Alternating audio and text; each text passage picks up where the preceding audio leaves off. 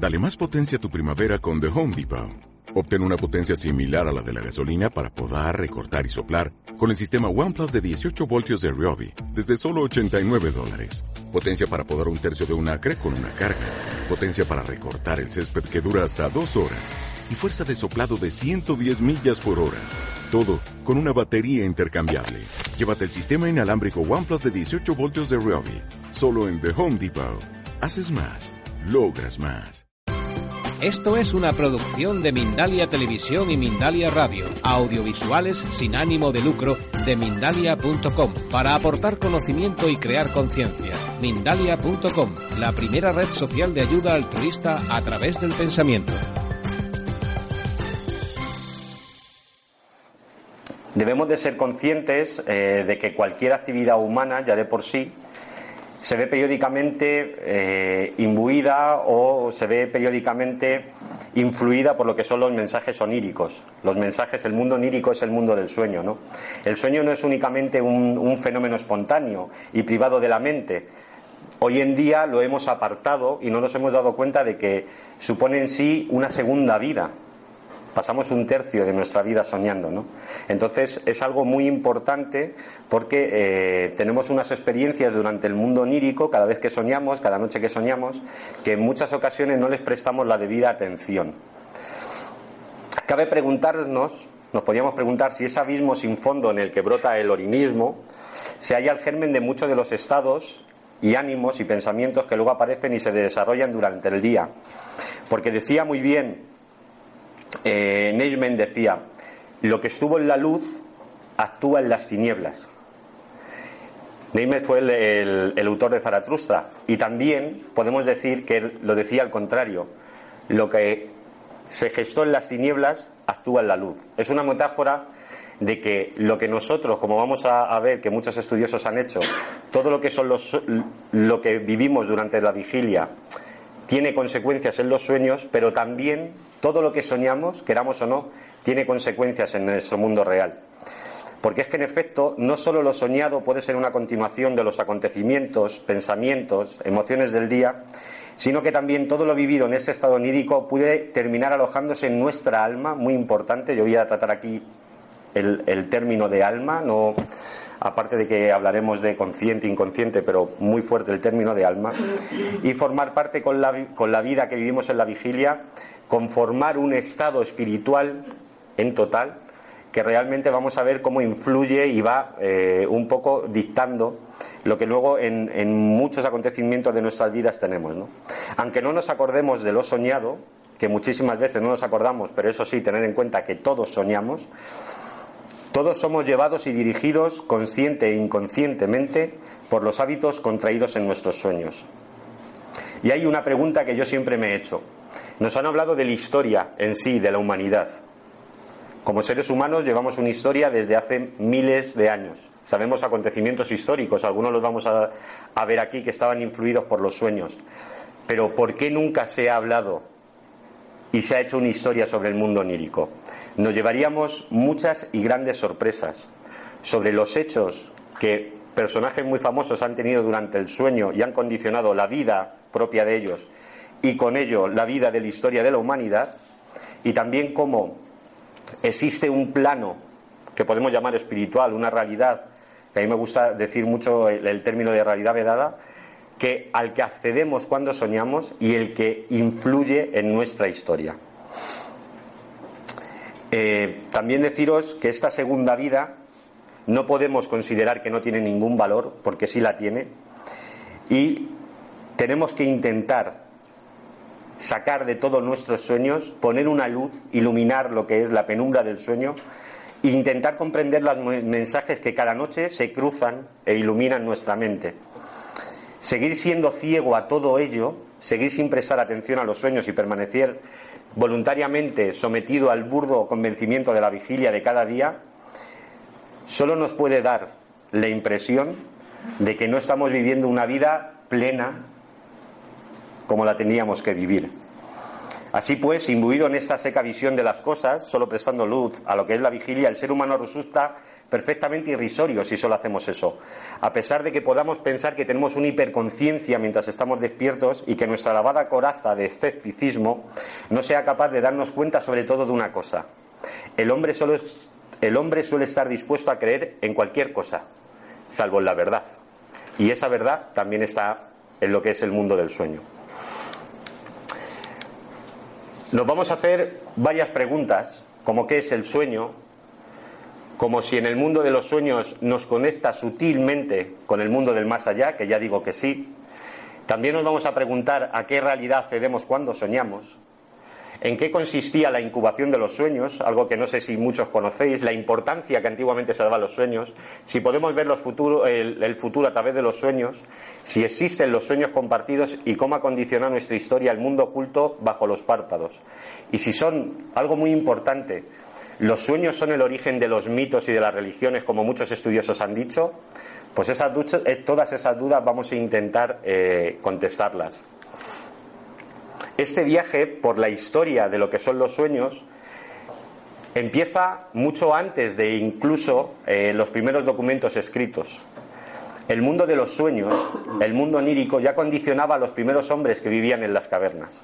Tenemos que ser conscientes de que esos hombres, al soñar, accedían a un mundo en donde estaban los primeros dioses, en donde estaban los primeros arquetipos, que luego hablaremos, en donde se empezaba a fraguar, cuando ese hombre pintaba en las cavernas, sus primeros espíritus.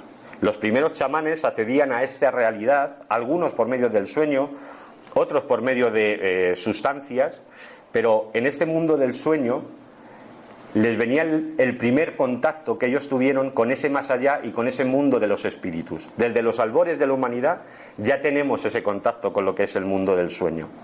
Y esos sueños tenían una importancia capital para la vida de los hombres antiguos, pero incluso para la vida de lo que son eh, el hombre prehistórico, que le denostamos, que pensamos que no era un hombre inteligente, todo lo contrario. ¿no? Esos hombres, esos primeros hombres, ya se hacían grandes preguntas, muchas de ellas eh, hechas por lo que a ellos les pasaba durante el sueño. ¿Cómo no podíamos pensar que ese mundo del sueño no influía cuando vemos pinturas rupestres como estas que tenemos allí, las de aquí, Tassili, eh, los Guayawima en, en lo que es Australia? Este hombre antiguo, ya los sueños le infundían un respeto de que se encontraba con entidades que estaban más allá.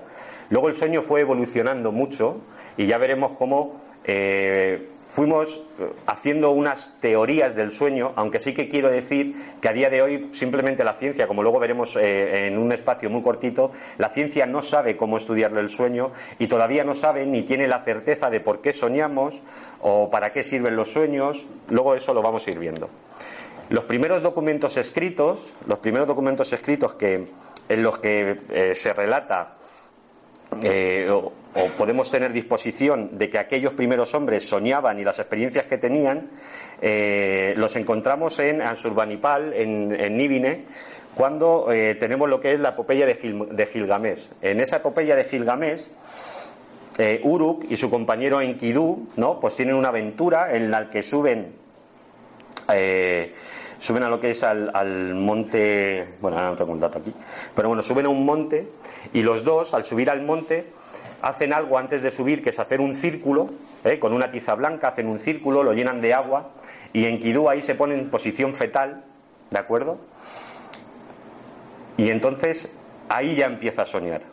Esto eh, os lo digo para que os deis una idea de que ya en la antigüedad, en esa tablilla, en ese primer documento que tenemos de lo que son eh, la civilización sumeria, esos primeros documentos, lo que se le daba, la importancia que se le daba ya al, al mundo del sueño y al ritual del soñar, que hasta los dioses, porque esto no eran personas, eran dioses, los propios dioses también necesitaban ese mundo del sueño. También ellos se ponían a soñar, ¿no? En esa ofrenda que se echaba también harina dentro de ese círculo, se pedía que se tuviera un sueño favorable. Se pedía que se tuviera un sueño favorable. ¿Por qué se pedía que se tuviera este sueño favorable? Eh, porque ellos sí que estaban seguros de que el alma, de que el espíritu humano sí divagaba por otros mundos y sí podía incluso tener y resolver preguntas que ellos hacían cuando estaban despiertos. ¿no?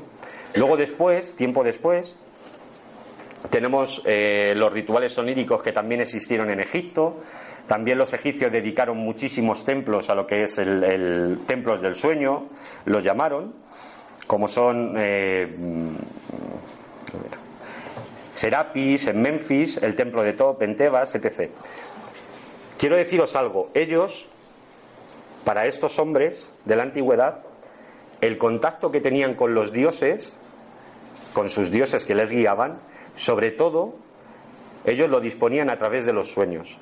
Los dioses se ponían en contacto con los humanos a través de los sueños.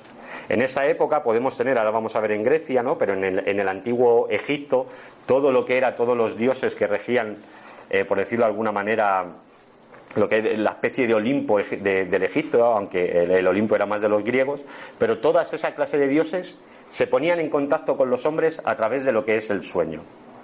Aquí, hasta aquí, más o menos, siempre el hombre utilizaba los sueños para ponerse en contacto con sus divinidades. Era en ellas en las que los dioses les daban mensajes, les decían cómo tenían que hacer las cosas, les solucionaban problemas. Aparte de la oración, sobre todo eran los sueños donde ellos tenían esas visiones. Luego pasamos a lo que es la antigua Grecia. En la antigua Grecia ya no solo los sueños se utilizaban para tener ese contacto divino, sino que se empezó a utilizar los sueños como método de, curación. En la antigua Grecia se empezaron a ver lo que eran las construcciones, que eran los asclepeium, que eran los sitios donde se incubaban los sueños. ¿Qué es esto de la incubación de los sueños? Como os he dicho antes. En la antigüedad, aunque existía una medicina un poco, o sea, una medicina lo que es arcaica, de hecho, todos sabéis cuál es el símbolo de, las farmacias, de la medicina, es la vara de Asclepio, ¿vale? Eso viene de lo que es el dios Asclepio, que eh, se le daba culto a lo que son los Asclepeium. En estos Asclepeium, a una persona, antes de meterse, que se metían en unas. El, Asclepio era todo un conjunto de templos, un conjunto donde había también unas eh, residencias para los que allí vivían era todo como un proceso, no se llegaba y directamente uno se podía meter y, podía entrar al templo, sino que tenía que limpiarse primero exterior e interiormente. Había lo que son las termas, había también teatros, bueno, había todo un circo alrededor del sueño. Imaginaos lo importante que eran los sueños para los griegos y para las civilizaciones antiguas.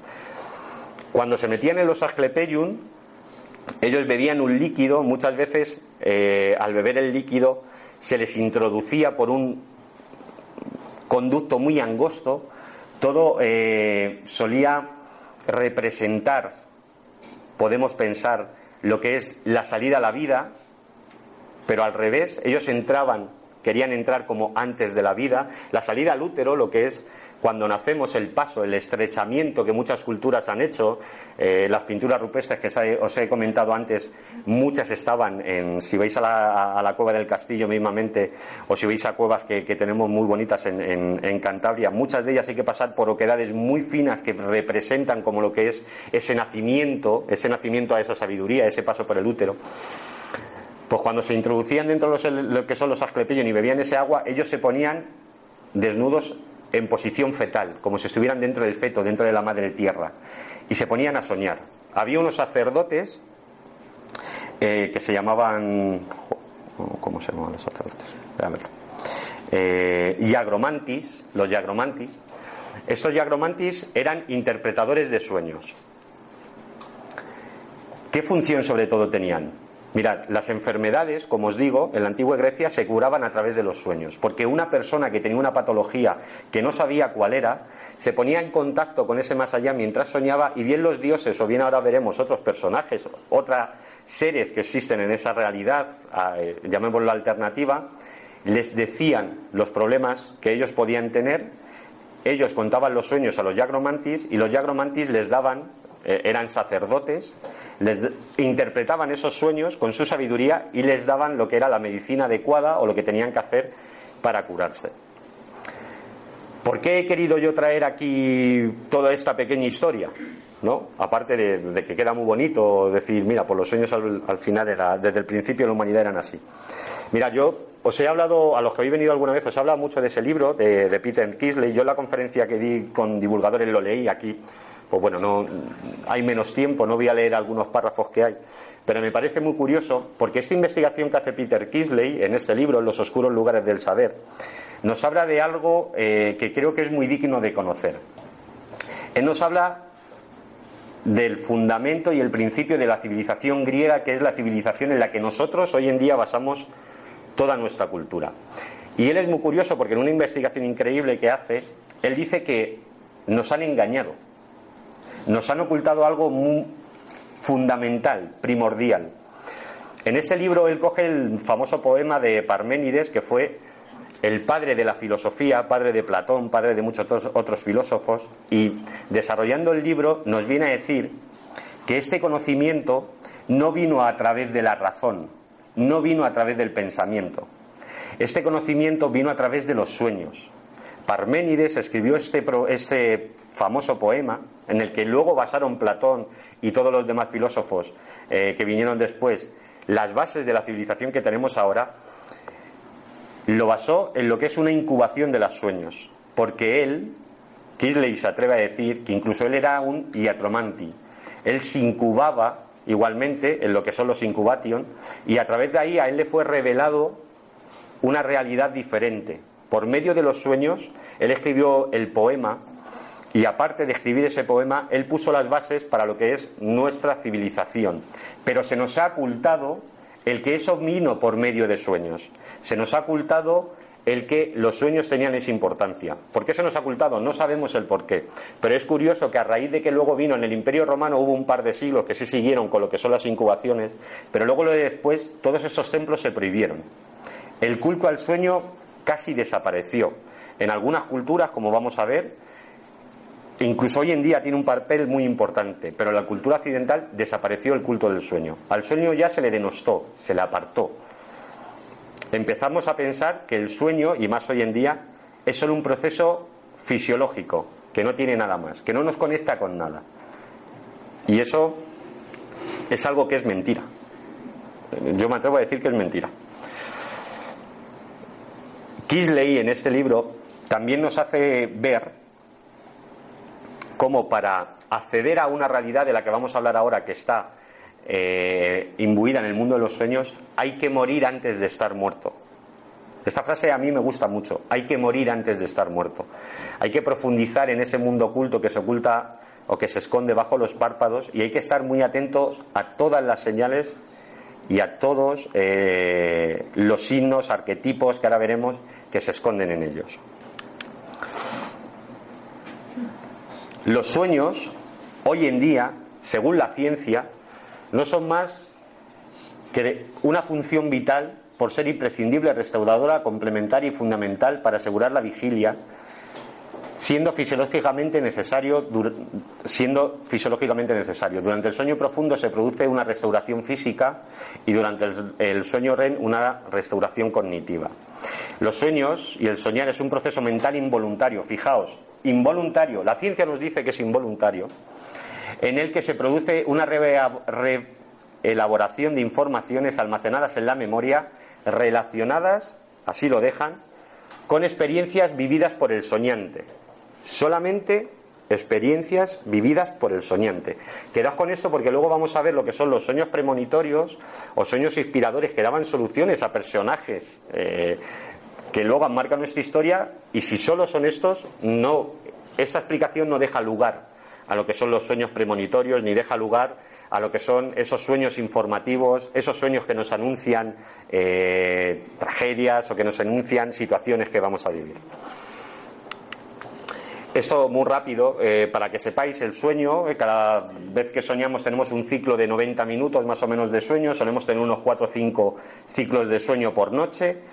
El sueño se compone de varias fases, fase 1, fase 2, fase 3. Cada vez vamos entrando en un sueño más profundo. A la vez que entramos en ese sueño más profundo, se van desactivando muchas, eh, funciones de lo que son cognitivas de nuestra mente hasta que entramos en un sueño profundo que es el sueño REM, la fase REM, que es la más profunda, en donde están los típicos, que lo habremos oído, los movimientos oculares rápidos y que la aceleración del ritmo cerebral y respiratorio es bastante eh, acelerada. En estos sueños también eh, hay una glándula que deja de hacer una función que se paraliza, que es por la que eh, nosotros al soñar que corremos, que nos caemos, no nos movemos en la cama y que hay ciertos trastornos del sueño que no he traído porque era un tema bastante vasto, ¿no? Pero hay algunos trastornos del sueño que podíamos ver, que vosotros podéis investigar, como el sueño, el insomnio familiar fatal, el sonambulismo, etc., que luego también tienen otras explicaciones, explicaciones también de parte del mundo espírita, pero ahí la ciencia nos dice que hay una glándula que corta lo que es la función que tiene y entonces por eso eh, no nos movemos durante el sueño, no pegamos, no, hacemos muchas cosas. También os voy a decir que eh, existen varias funciones sobre la eh, varias teorías, perdonad, sobre la función de lo que es el sueño. Unas teorías, las teorías de restauración y recuperación, que definen que el sueño es necesario para el ahorro de la energía y para proteger el cerebro del posible daño debido a su continua actividad. Digamos que para que no se caliente de alguna manera el cerebro, el cerebro debería de descansar. Pero aquí nos empezamos a hacer preguntas, o sea, el cerebro tiene la conciencia, la conciencia sabemos que está alojada en el cerebro, ¿vale? Pero el cerebro cuando dormimos, cuando somos conscientes de los sueños, realmente porque somos conscientes o conscientes de lo que son los sueños. Luego más o menos lo veremos. ¿no? O sea, en nuestra conciencia hay solo una conciencia. ¿Qué sucedería entonces con la gente que es consciente del sueño? Si estamos inconscientes, como es en la fase REM, ¿por qué somos conscientes de lo que estamos soñando? Son varias preguntas. Otras teorías también son el proceso de eliminación de residuos. Y luego las teorías de adaptación, que estas me gustan, que son de tipo neurológico para los procesos de maduración del sistema nervioso y procesos de plasticidad neuronal. La plasticidad neuronal quiere decir que nosotros vamos creando durante el sueño nuevas conexiones. Aprendemos durante el día y eso que aprendemos claramente nos hace que tengamos conexiones nuevas. Nuestro cerebro es un músculo. Eso sí, no, eso es así, se ha comprobado. Es un músculo plástico que dependiendo de la función que nosotros hagamos, el cerebro cambia. Una persona que no ha leído en su vida, si de repente se tira tres años leyendo, la capacidad de leer, la capacidad de memoria, todo eso va a ir aumentando, ¿no? Pues ¿Cuándo tendría lugar este proceso? Durante el sueño. De hecho, hay algo muy curioso. A una persona que se le pone a hacer una actividad, se ha medido que según va haciendo esa actividad, de un día para otro, la va haciendo mejor porque plásticamente su cerebro por la noche va creando nuevas conexiones. Y luego en la teoría del proceso de consideración de la memoria y aprendizaje de tareas realizadas, como os he dicho. Deberíamos tener, tenemos dos memorias, una memoria a corto plazo, digamos, y una memoria a largo plazo, para hacerlo los más sencillos. Entonces, durante el sueño sería cuando se traspasaría de una memoria a otra. Vamos ahora un poco a meternos en, en el tema, vamos a, ya hemos visto lo que nos ha dicho la ciencia, a grosso modo, luego todos vosotros podéis investigar mucho más si queréis sobre lo que es el sueño y me voy a centrar mucho más en lo que yo he, venido aquí en la conferencia. ¿no? Mirad, en ocasiones los sueños revelan una realidad que es mucho más fuerte que la imaginación o lo que mal llamamos fantasía. Esto lo escribió Frank eh, Kafka, ¿no? que todos habéis visto, no sé si habéis leído lo, que es la, metamorfosis y cómo él se basó, para escribir la metamorfosis, él se basó en lo que son en sueños y fijaron las alucinaciones, esas alucinaciones un poco que luego él plasma, ¿no? que eh, son esas alucinaciones de insectos bicéfalos, muy curioso, ¿no? En, la metamorfosis lo que es el, llamado hombre mosca y tal. Bueno, nos hemos quedado en Grecia, en la Edad Media sigue avanzando lo que es el sueño y un poco, eh, digamos que una vez que se empieza a poner lo que es el pensamiento mecanicista, el sueño empieza a quedar denostado de, de, que pueda significar algo más que ese proceso involuntario, ya hemos visto lo que ha habido la ciencia, pero entre medias hay una serie de personajes que yo quiero extraer aquí, sobre todo el primero, eh, como es Jun, que Jun es el primero que de verdad se mete y investiga como ninguno lo que es el sueño. Eh, es el verdadero, un verdadero científico de la mente y del sueño, porque Jung era súper metódico, eso hay que tenerlo claro. De Jung se llegaron a escribir más de 8.500 sueños. A grosso modo, él llegó a escribir más de 8.500 sueños en anotaciones. Y Jung tenía una postura, eh, contraria a lo que era su compañero Freud. Si sabéis, Freud eh, decía que los sueños tenían un significado que se fijaba en la infancia, que todo eran eh, como muchos, eh, incluso Freud decía que todo eran muchos procesos de lo que son instintivos, sexuales, ¿no? Y fijaba en la infancia y en el pasado las causas del oninismo, en el pasado. Pero Jung descubrió que esto en parte no era así. Jung descubrió que había, yo, los que me habéis oído, también lo achacó a lo que es la sincronicidad, había un puente que unía la materia y la mente. ¿De acuerdo? Había algo sutil que unía. El inconsciente con el consciente. El yo interior con todo lo que exteriormente nos rodea, ¿no? Jung también nos trasladó al mundo del inconsciente colectivo. Cuando dormimos, todos pasamos al mundo de lo que es el inconsciente individual. En ese inconsciente individual pueden aflorar lo que son problemas. Incluso Jung lo decía. Es curioso que los sueños tienen algunas características, porque no lo desechó del todo, sino que él eh, abrió un poco más la mente que Freud. Él decía que sí que las experiencias nuestras de la vida, de alguna manera, sí que se veían influidas, los sueños se veían influidos por ellos. ¿De acuerdo? Lo que nos pasa tiene ese, eh, eh, digamos, profundiza a través de los sueños. Profundiza en ellos, los problemas que tenemos, por eso soñamos una cosa, por eso soñamos otra, etc. También Jung decía algo muy interesante cuando hablamos del inconsciente colectivo, que es un inconsciente global.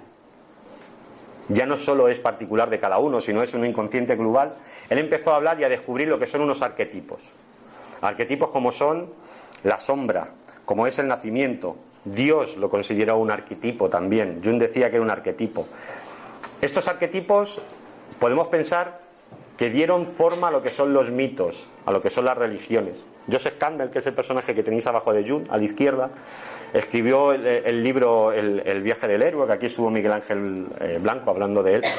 Y era muy curioso porque a él, eh, a Joseph Campbell, le, atraía mucho la idea de la imagen de, de la presencia, positiva y negativa, como ahora veremos.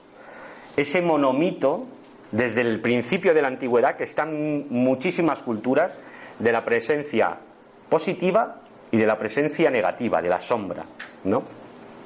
Ellos, en varios estudios, dejaban abiertas la posibilidad de que cuando soñáramos accediéramos a lo que yo llamo, como os he dicho antes, una realidad velada, a un conocimiento que no sabemos dónde está, o sí podemos saberlo, a un, eh, digamos, a un lugar donde el tiempo no existe tampoco, donde podemos tener acceso a lo que son acontecimientos futuros, ¿de acuerdo? Entonces, ese término, esa realidad velada, que ellos, eh, ellos dos uno por medio del libro y de lo que es el monomito, el estudio de lo que son los mitos, el otro por el medio de los arquetipos colectivos y ese inconsciente colectivo que podríamos pensar que es lo mismo, es esa realidad. Ellos dos científicamente dejaban abierta esa posibilidad que luego otros dos personajes que os he traído accedieron a ella y también nos hablaron de ella. No sé si conocéis cómo se encendía el puntero. El puntero, el puntero. Vale, perfecto. Perdón. Eh, no. La punta, la punta. Vale. Aquí. Bueno, este personaje es eh, Hasley, Aldous Hasley, eh, que escribió varios libros, Un Mundo Feliz, etc. Y sobre todo escribió un libro que se llamó, que a mí me gusta mucho porque para mí tiene relación, las puertas, abriendo las puertas, las, las puertas de la perfección. ¿Vale? Me estaba confundiendo con el título que le di yo a un programa que hablé en la radio de él, que era Abriendo la Puerta de la Perfección. Bueno, Hasley accedió para él a lo que era esa realidad por medio de drogas psicotrópicas. No, yo no voy a potenciar aquí ni mucho menos el, que se consuman esas drogas. Pero sí os quiero dar eh, un poco una, teoría. Cuando nuestro cerebro, tanto como es en el sueño, tanto cuando tomamos algún psicotrópico, tanto como hacen los chamanes, eh, tanto como cuando tenemos eh, las frecuencias cerebrales bastante bajas, suele acceder a esa realidad. Suele acceder a esa realidad, suele acceder a ese conocimiento. Es curioso el por qué lo hace. Ahora vamos a entrar en, una, en, varias teorías que pueden ser. Pero es muy curioso el por qué cuando eh, nuestro cerebro no funciona, digamos, de una manera adecuada, ¿vale? O tiene, entramos en lo que son los estados alterados de conciencia, accedemos a ese mundo donde las imágenes, a esa madriguera, ¿no? que podríamos decir de Alicia en el País de las Maravillas, a ese mundo en el que todo es onírico, pero se nos dan respuestas, pero realmente no se nos dan eh, claramente, es un mundo de símbolos, de sombras, de luces, de juegos. El siguiente personaje es Oliver Sack. Oliver Sack es un, el mayor estudioso que ha habido de lo que es las alucinaciones. Y me parece curioso, y os lo he traído para que sepáis que Oliver Sack mm, ha estudiado cientos de alucinaciones, tiene un montón de libros, el último que escribió en 2013 es muy bueno, y en él, en él, siempre vuelve a decir lo mismo. Para él la alucinación, no todas, pero muchas, ¿vale? Tienen que ver con lo que vamos a llamar esa realidad velada. ¿Por qué? Porque las alucinaciones a veces también nos dejan mensajes. La alucinación, siendo fuera del sueño, cuando estamos fuera del sueño, también tiene la misma eh, cualidad, ¿de acuerdo?, de aportarnos a veces muchas circunstancias, muchas respuestas, como nos aporta los sueños. Y él en un capítulo dije algo muy interesante, que él empiece a hablar de cómo hay personas que los sueños se convierten en alucinaciones. Los sueños que tienen por la noche acaban tomándose realidad, como luego veremos que van a pasar en otros fenómenos. Los sueños y el sutil, su sutil unión con el más allá. Aquí quiero, eh, ya que estamos en esta casa espírita, abrir la posibilidad. Juan Miguel, mm, para Juan Miguel seguramente no hay que abrir la posibilidad. Muchos de vosotros, eh, como, como espíritas que sois, lo tenéis claro. Pero pero vamos a abrir la posibilidad de que realmente contactemos con entidades. Ya no solo con una realidad, sino que en esa realidad existan entidades, entidades, personas que ya no están, entidades, personas que, que pertenezcan a otros planos, entidades positivas, entidades negativas, y todo eso la ciencia se está enfrentando a ello y todavía no sabe realmente cómo darnos una respuesta, porque los casos están ahí, las anécdotas están ahí. Hay cosas curiosas que yo me pregunto. Cuando ahora, como vamos a ver, tratamos, vamos a tratar un poco lo que son mm, algunos trastornos del sueño, como es la parálisis del sueño, los visitantes de dormitorio, todos los fenómenos que yo he leído, eh, que, tanto eh, por Oliver Sass como por Jung, cuando se producen lo que son las parálisis del sueño y los visitantes de dormitorio, son siempre experiencias negativas. ¿Por qué la gente no tiene una parálisis del sueño con algo positivo? ¿Por qué, si, por qué llamamos alucinación ¿Por qué no llamamos alucinación algo positivo, algo placentero? ¿Por qué cuando tenemos un sueño placentero no tenemos ese miedo? O sea, si fuera un proceso, si fuera un proceso que se produciría eh, y que tuviéramos lo que llamamos alucinaciones hipnogógicas, hipnopómpicas, etc., ¿por qué eso no se produce cuando vienen entidades eh, positivas? ¿Por qué siempre se producen con entidades negativas? ¿Por qué va asociado una cosa a otra? ¿No será que de verdad esas entidades realmente existen? Porque si tú te pones a tratar con un paciente que tiene eh, lo que es una parálisis del sueño y experiencias que vamos a ver ahora, él te dice que a él le puedes decir lo que quieras, puede ir a un médico 40 veces que te va a decir que lo que ve él ve es real. No hay género de duda, es real. ¿De acuerdo? Existe un mundo sobrenatural que en ocasiones choca con el nuestro y solo si nosotros estamos preparados para aceptar esta realidad distinta y alternativa a la nuestra. Si no estamos aceptados, sin embargo, si no la aceptamos, esta realidad que existe, este mundo sobrenatural, se va a manifestar con la misma fuerza a través de los sueños. Es una frase de Joseph Campbell. ¿Y esto es así? Pues ahora voy a empezar casos que sí. Voy a empezaros a contar lo positivo, esos sueños en el que se nos aparecen esas personas que ya no están, esos espíritus que ya no están, esos sueños en el que se nos dan soluciones a problemas que tenemos, en el que una persona de nuestro pasado que hace un montón que no vemos, viene, puede ser os voy a poner el ejemplo de nuestro padre, nuestro abuelo, nuestra madre, ¿no? Por edad, pero de repente luego la vamos a ver como si fuera un chaval, como nosotros. Vamos a soñar con ella y va a estar en su mejor momento, va a estar en, lo que es la mejor fotografía que podíamos haberle visto de ellos, etc. ¿no? Yo voy a empezar con, algo que yo no he contado nunca, pero que siempre a mí me, lo tuve siempre dentro y, yo creo que fue de las primeras cosas que a mí me llamó mucho la atención. Yo cuando tenía 12 años, yo la típica panda de la gente que íbamos al colegio, yo tenía tres, eh, dos muy buenos amigos, tres buenos amigos, que un día saliendo del colegio íbamos a colegios diferentes, pero mm, entonces éramos más o menos monaguillos, ¿no? Íbamos, hicimos la comunión, íbamos a confirmarnos y seguíamos siendo como monaguillos. Pues un día al salir del colegio, una furgoneta pasaba por, por la calle García Noblejas y era una persona que iba de vida y se lo llevó a tres por delante. Dos de ellos fallecieron, eh, uno de ellos se llamaba Chuster, era le llamamos Chuster porque era igual a Chuster, además le encantaba el fútbol. Y la otra persona era Eva María. Lo curioso es que semanas después, eh, yo no me enteré en ese momento, o sea, yo fui a casa y, bueno, la típica escena que tu madre te quiere apartar un...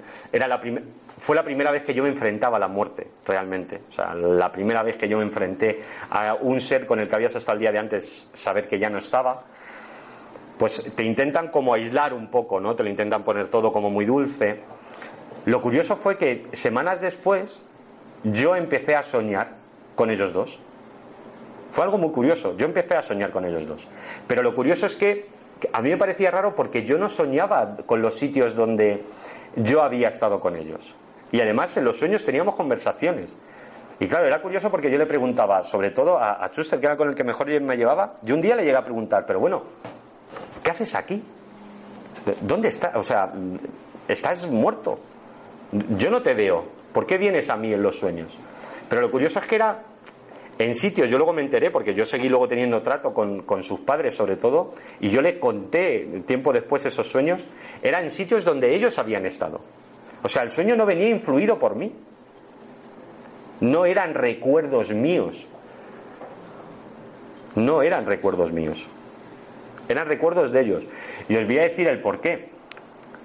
Yo, no tuve ocasión hasta que no tuve 14 años de ver el mar. O sea, yo de joven no vi el mar. Era imposible. ¿De acuerdo? Pero en el sueño era perfectamente una playa de Valencia, donde sus padres iban. Yo no podía haber estado allí. ¿Qué condicionó? ¿Qué, qué extraña relación? ¿Cómo yo puedo acceder a un mundo donde no he estado nunca? Y hay detalles que luego yo los cuento y es así. La característica de esos sueños eran sueños con olor. Os lo puedo asegurar, son sueños que no se borran. Eran sueños con olor, sueños con textura, eran sueños en los que te tocaban y sentías el tacto, eran sueños muy vividos, eran sueños en color. A veces tenemos sueños en blanco y negro, pero era un sueño que se diferenciaba a todo, a todo. Y a mí me pareció curioso eso, ¿no? El, el, el, ¿Qué haces aquí? ¿Por qué vienes? Porque no fue un sueño ni dos. ¿Por qué vienes? Y cómo él ¿Por qué no voy a venir? ¿Por qué no podemos seguir haciendo lo que, lo que seguíamos haciendo antes? Hasta que en un momento se despidió. Y ya no volví a soñar con él. Y os puedo asegurar que no he vuelto a soñar con él jamás en mi vida. La filosofía espírita, Juan Miguel me dejó unos apuntes, yo luego me cogí el libro en, en, en PDF en la tableta, nos habla de que realmente todo esto se produce, que el, espíritu se separa de nosotros. La realidad, de los sueños. Es la realidad de los sueños. Es así. Tiempo después, 15 años después, más o menos, tuvo también otra, otra experiencia luctuosa, ¿no? como, como muchos tenemos. Eh, y esta persona era muy, era muy allegada a mí. Era una persona en la que yo me llevaba muy bien, muy bien con él. Lo curioso fue que yo, incluso en uno de los sueños en el que él apareció, tuvimos una conversación en el que yo le pregunté cómo, cómo podía saber que él realmente estaba en, un más allá que existía y por qué no, no nos lo decían a nosotros. O sea, ¿por qué no llegaban a cada uno de nosotros una persona que hubiera muerto y nos dijera, mira, el más allá existe? y nos diera una prueba, aunque fueran sueños. Lo curioso que él decía que esa persona, la conversación a mí me dijo que no era, que era algo como, no sé cómo decirte, como, como que no estábamos preparados para saber eso, que era algo, algo prohibido, quizá, algo que estaba prohibido. Él no podía hablar de eso, no podía hablar de eso. Os puedo contar luego casos que yo he ido recogiendo de, de, sobre todo abuelas que se han despedido, ¿no? de, hijas, de nietas, que han ido el mismo día que habían fallecido. La persona soñaba cómo su abuela venía, se pulsaba los pies de la cama y la acariciaba, le decía algunas palabras, y ella incluso no saber por distancia, por muchas cosas, que esa persona había fallecido. No saberlo y al enterarse, al despertarse, enterarse de que esa persona había fallecido y claro, hacer la asociación es, es inevitable hacer esa, esa, esa asociación. Un caso curioso, histórico, que todos lo podéis eh, ver es la Divina Comedia de, Dante. Cuando se escribe la Divina Comedia de Dante, falta eh, el último capítulo, uno de los últimos capítulos de Divina Comedia falta. Él muere y no se sabe dónde está. Se sabe que lo ha escrito, pero no se sabe dónde está. Y es algo curioso cómo él se le aparece a su hijo en sueños y le dice exactamente dónde estaba la, escritura de la Divina Comedia. Estaba debajo de un baldosín en la casa. ¿Cómo él puede acceder a eso? Yo creo que si hubiera tenido acceso al recuerdo lo hubiera visto antes, ¿no? Hay una sutil relación. El mundo espiritual, la realidad, de vez en cuando viene a nosotros. Podemos ser conscientes de ella, se nos puede aparecer. Los visitantes, como yo les he llamado también, se nos pueden aparecer en muchos momentos. Podemos ser conscientes de ellos, incluso no. Pero cuando renunciamos a esa realidad, cuando nuestro escepticismo tapa lo que es todo el que esos conductos para que esa realidad se nos muestre, ella acaba encontrando su camino para mostrarse. Y ese camino es el de los sueños. Ese camino es el de los sueños. Seguro que todos tenéis casos positivos, estoy convencido de ello.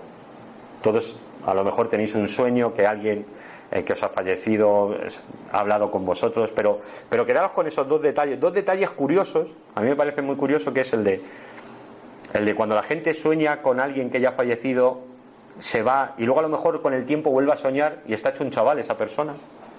Ya no es el abuelo, ya no es... No, está hecho un chaval como a lo mejor nosotros en su mejor momento de la vida. Y luego también el hecho ese de, que no pueden decirnos, no, no, pueden darnos a lo mejor la, seguridad ¿no? a una persona normal de, de, lo que hay allí. Estas son las experiencias positivas. Experiencias negativas hay muchos, también os he hablado de ellas. Yo siempre me he preguntado si hay espíritus, y los espíritus lo dicen, positivos, hay espíritus negativos. Es algo que en el libro de los espíritas que yo estaba leyendo es algo que me llamó mucho la atención, mucho la atención.